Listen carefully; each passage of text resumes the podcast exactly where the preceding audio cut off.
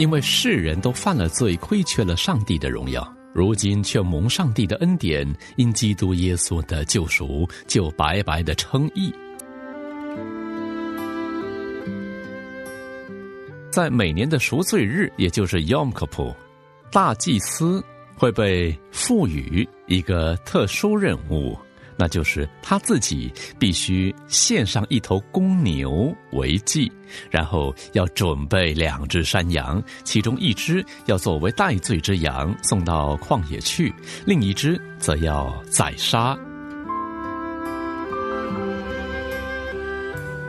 表示说借由这些血来满足上帝对公义的要求。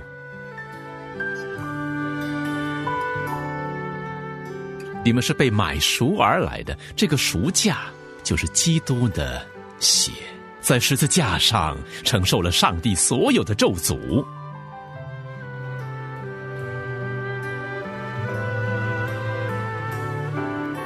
你可曾有过，在某一个时刻，觉得自己应该做正确的选择，而经常做不出来？也有很多时候会懊悔自己为什么又上当受骗了。生活里其实有很多的经历，在告诉我们：虽然我们都觉得自己是一个独立的个体，其实太多太多时候，我们没有办法做最正确的选择；也有太多太多的时候，被周围的环境和周围的人际关系所左右。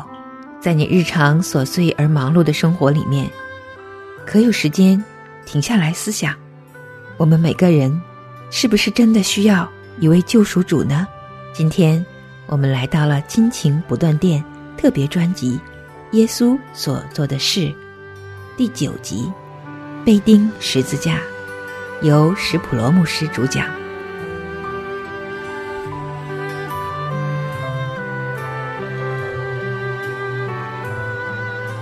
在播放这个专辑之前，请你现在戴上耳机。或者找一个安静的空间，这样可以更专注于聆听。让我们一起来深度了解、认识耶稣，更深的信靠、敬拜耶稣，一起来进入耶稣基督带给我们的永恒国度。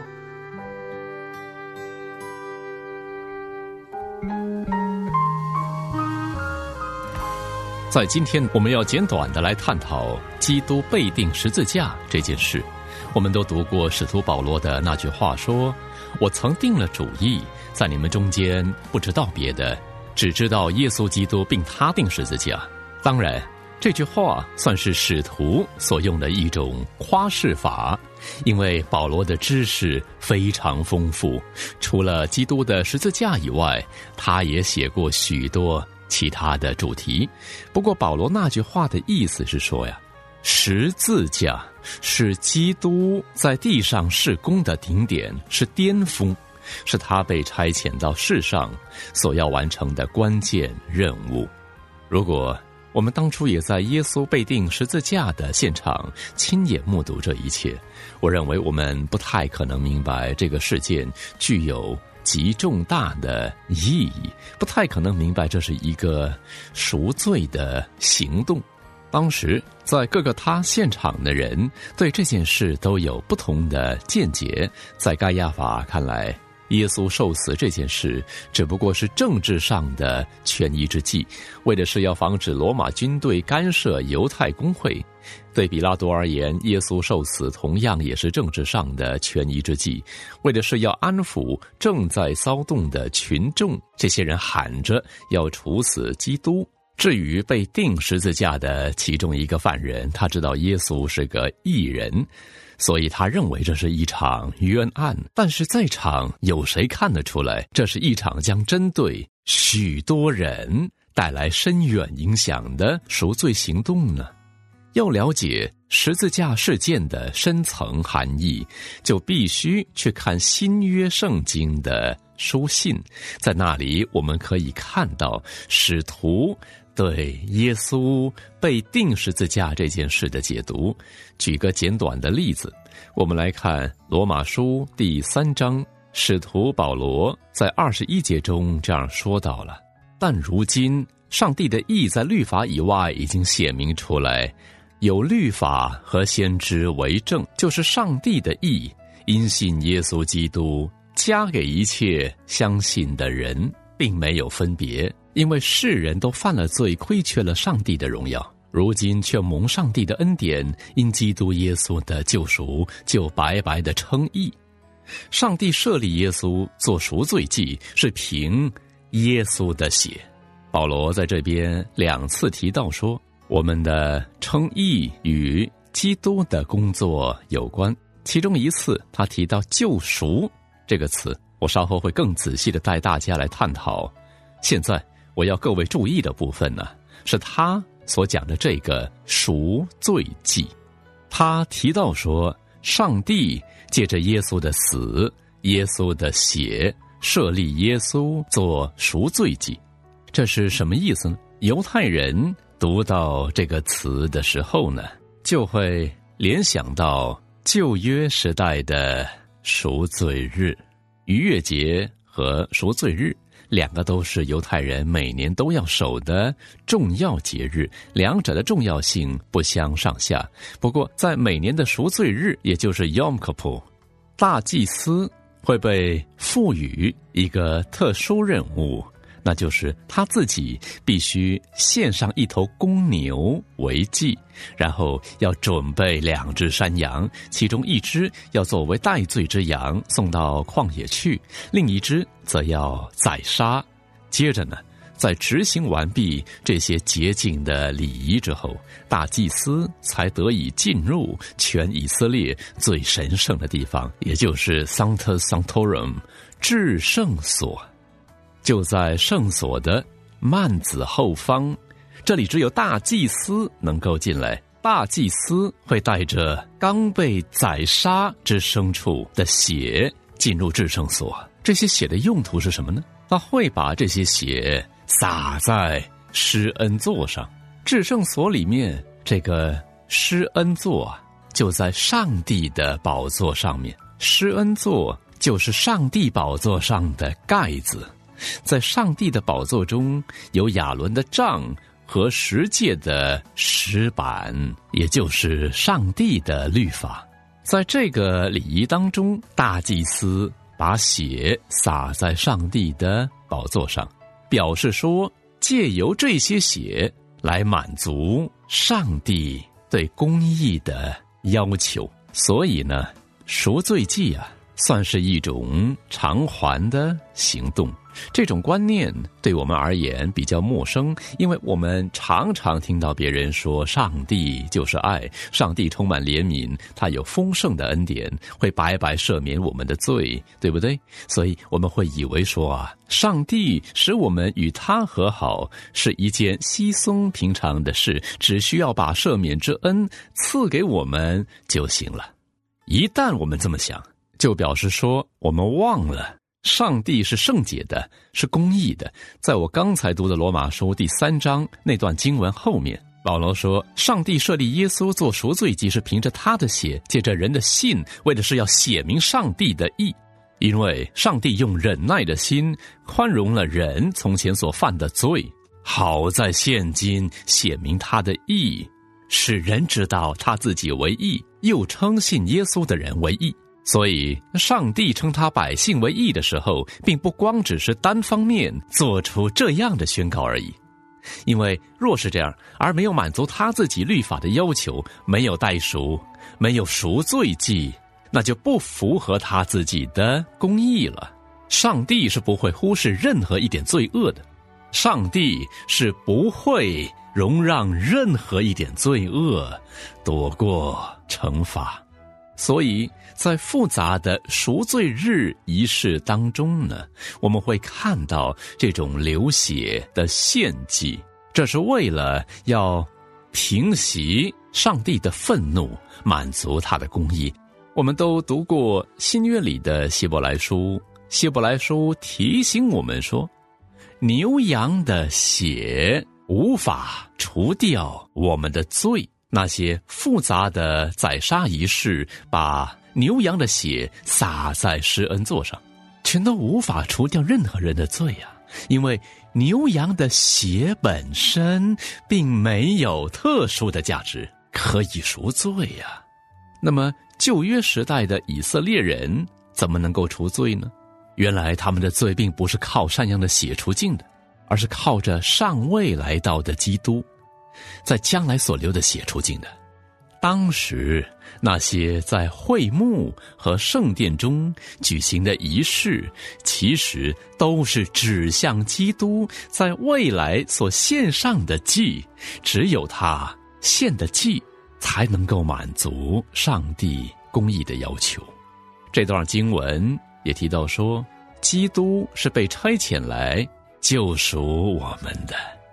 这个救赎的概念与耶稣在。十字架上所成就的一切，是连结在一起的。救赎就是买赎某个东西。以前有些超市和商店会贩售储蓄券，不过这些东西在过去几年间。已经逐渐消失了。以前在各大购物商场里都会有个小店铺，店铺门口写着“兑换中心”。在这个兑换中心里，有各式各样的电器、工具、脚踏车等杂物。你可以带着你的储蓄券到那里去，对吧？然后呢，用储蓄券兑换那边的物品，这就是储蓄券的功能了。你可以用你的储蓄券。去买赎你想要的东西了，这就是买赎的意思。买赎或救赎可以算是一种购买行为，可算是一种经济行为。耶稣在十字架上购买了某种东西，他购买了某一群人，他买赎了他们，或者说付清了他们的赎价。在旧约圣经里也有提到说。一个人若无法偿还自己所欠的债，就可以去做债主的契约劳工，为债主做事情，借此偿还债务。假设说有个人成了契约劳工，要做五到七年才能还清债务，而且他在这段期间当中娶了妻子，那么当他的合约到期的时候，他可以自由的离开。但他当初娶的妻子不能跟他走，这是为了保护女性不被破产的丈夫拖累呀。毕竟这样的男人通常都无法照顾他自己，更别说照顾妻儿了。在契约期间所娶的妻和所生的儿女都必须待在债主家里，直到他付清了妻儿的赎价之后，才能跟他走。他把钱付清之后，他的妻子就跟他一样自由了。这个概念也充满了整本新约圣经。耶稣买赎了他那被罪捆绑的新娘，这个新娘的债主就是世界、肉体和魔鬼。所以保罗才会说：“你们不是属自己的人，因为你们是重价买来的，你们是被买赎而来的。这个赎价就是基督的血。”或者说，基督的生命，因为在犹太人的观念中，生命就在血里面。之所以要用血，并不是因为这可以让旧约的以色列人比较方便献祭，只要稍微一划就能让动物流血了。不是的，之所以要用血，是因为血代表生命啊，而犯罪的代价就是付出生命。在一开始，犯罪的结果就是失去生命。在旧约时代的买赎案例中，通常会替那些契约劳工偿还赎价的，都是他们的亲人。这个替亲人付赎价的人，就被称为至近的亲属，通常是替他们的兄弟姐妹或者是母亲等偿还赎价。因此，在新约圣经中，耶稣。就是我们最崇高的至近亲属，他在十字架上偿清了赎价。在保罗写给加拉太人的书信中，《加拉太书》第三章可以看到一段惊人的叙述。就在第三章十节，保罗写说：“凡以行律法为本的，都是。”被咒诅的，因为经上记着，凡不常照律法书上所记一切之事去行的，就被咒诅。没有一个人靠着律法在上帝面前称义，这是明显的，因为经上说：“一人必因信得生。”律法原不本乎信，只说行这些事的就必因此活着。这段惊人的叙述就在十三节：基督赎出我们脱离律法的咒诅。我先在这里暂停一下哈，基督赎出我们脱离律法的咒诅。保罗在这边呢提到了旧约的。用词，也就是上帝与摩西所立的约。这个约到了生命记的时候有更新过。各位应该记得，上帝把他的百姓聚在一起守严肃会，对他们说：“你若留意听从我的话，谨守遵行我的一切诫命，就是我今日所吩咐你的，那么你在城里必蒙福，在田间也必蒙福。你出也蒙福，入也蒙福，你到哪里都必蒙福。”但是，你若不谨守遵行我的一切诫命律例，那么你在城里必受咒诅，在田间也必受咒诅。你出也受咒诅，入也受咒诅。我的咒诅必临到你。有一首我很喜欢的圣诞节诗歌，叫做《普世欢腾》，里面有一段歌词是在讲基督救赎之功的功效。他的救赎覆盖了所有咒诅。在创世纪一开头的时候，罪透过魔鬼的试探进入了这个世界，从此咒诅就出现了。男人受了咒诅，女人受了咒诅，魔鬼也受了咒诅，大地受了咒诅，一切受造之物一同叹息劳苦，等着这个咒诅被除去。这个咒诅是什么呢？我常用一段大家都知道的咒祷词来说明：愿耶和华赐福给你，保护你；愿耶和华使他的脸光照你，赐恩给你；愿耶和华向你扬脸，赐你平安。这里我们看到希伯来诗词常用的同义平行句，也就是前后两个句子都是同一个意思。对犹太人来说，愿耶和华赐福给你的意思，与愿耶和华使他的脸光照你是一样的。因为至高的福分就是将来与上帝面对面的那一天。愿耶和华向你扬脸，愿耶和华使他的脸光照你，赐你平安，愿你平安。这就是最好的祝福了。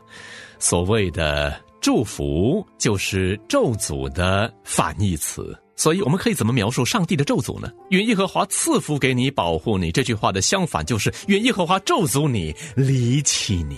愿耶和华使他的脸光照你，就会变成愿耶和华转身背对你，审判你。愿耶和华转脸不看顾你，把平安从你的生命中挪去。保罗也使用这种赐福与咒诅的对照，并接着说：“他说，基督就为我们成了咒诅，就赎出我们脱离律法的咒诅，因为经上记着，凡挂在木头上都是被咒诅的。这便叫亚伯拉罕的福，因基督耶稣可以临到外邦人，使我们因信得着所应许的圣灵。为了要使亚伯拉罕和他后裔的福分。”可以临到我们，罪必须先被追讨。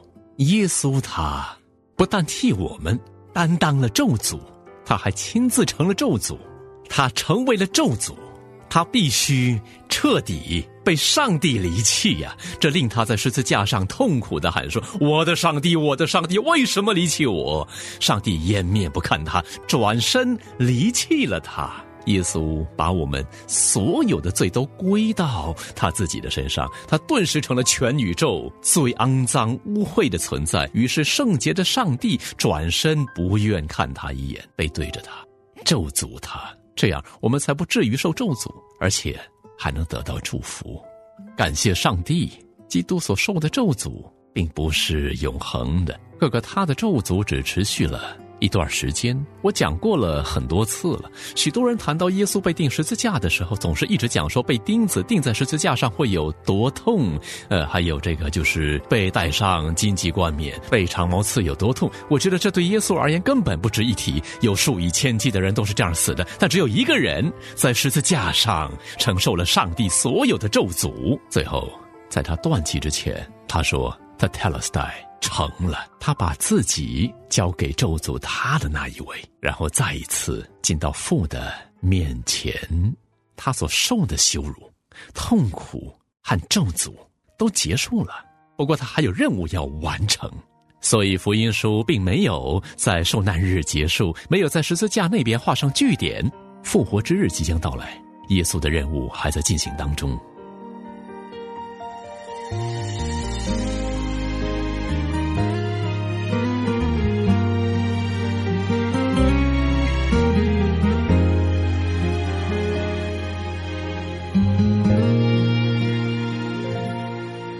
在玻璃横城里你降生在马槽照着天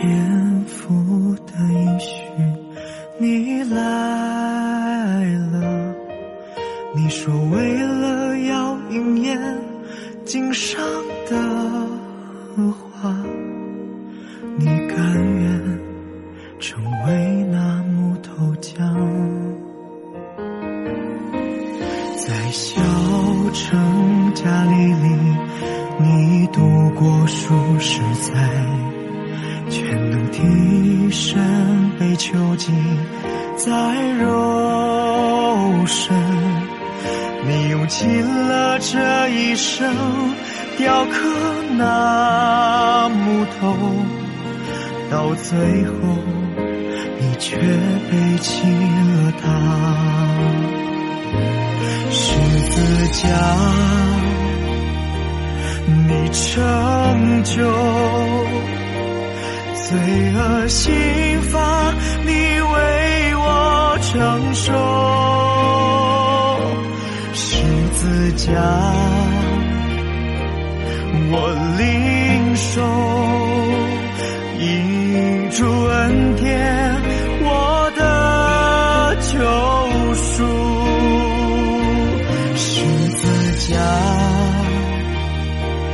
已成就，十字架上一直永留，十字架。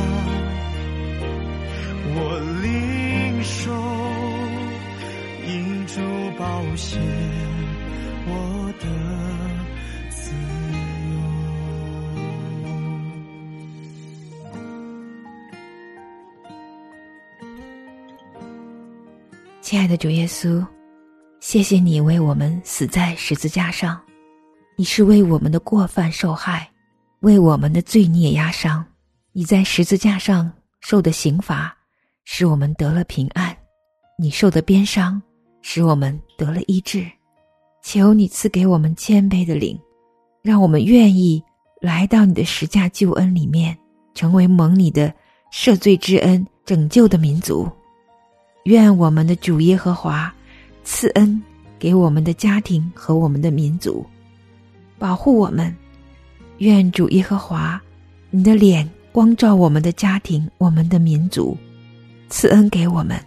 愿主耶和华垂顾我们的家和我们的民族，赐给我们平安。奉主耶稣基督最宝贵的名祈求祷告，Amen。你说为了要应验经上的话，你甘愿成为那木头匠，成家立业，你度过数十载，全能替身被囚禁在肉身。你用尽了这一生雕刻那木头，到最后你却背弃了他。十字架，你成就罪恶刑罚，你为我承受。十字架，我领受，因主恩典，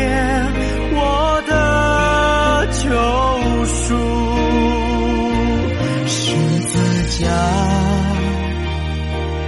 已成就，十字架上一直永留。十字架，我领受，因主宝血，我的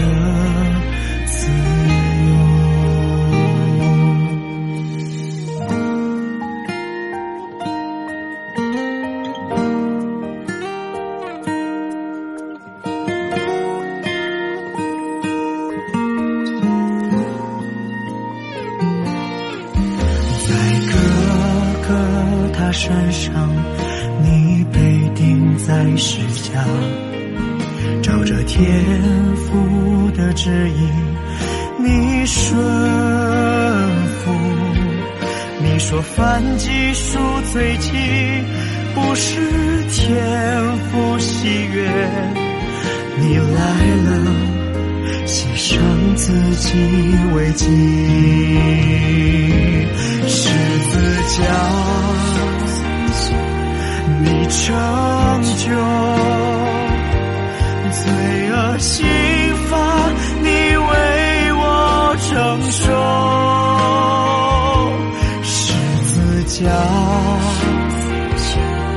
我领受。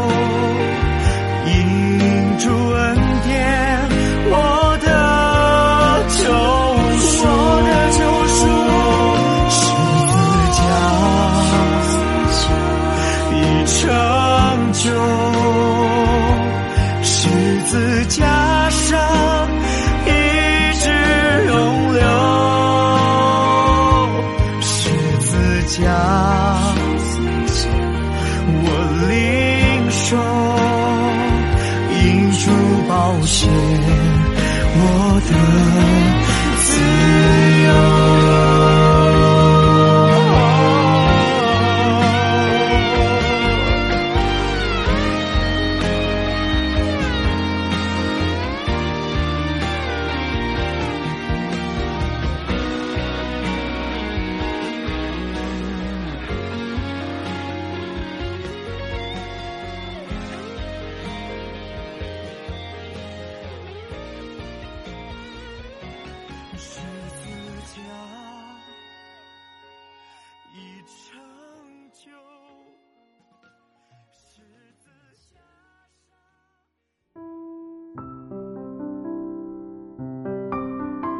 亲爱的听众朋友，现在您正在收听的节目是由良友电台为您制作的，每周一到周五播出的《亲情不断电》，欢迎您与我们联络。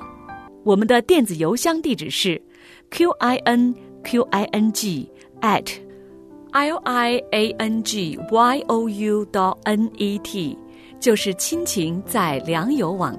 感谢您收听我们今天的节目，愿上帝赐福给您和您的家人。我们下次节目再会。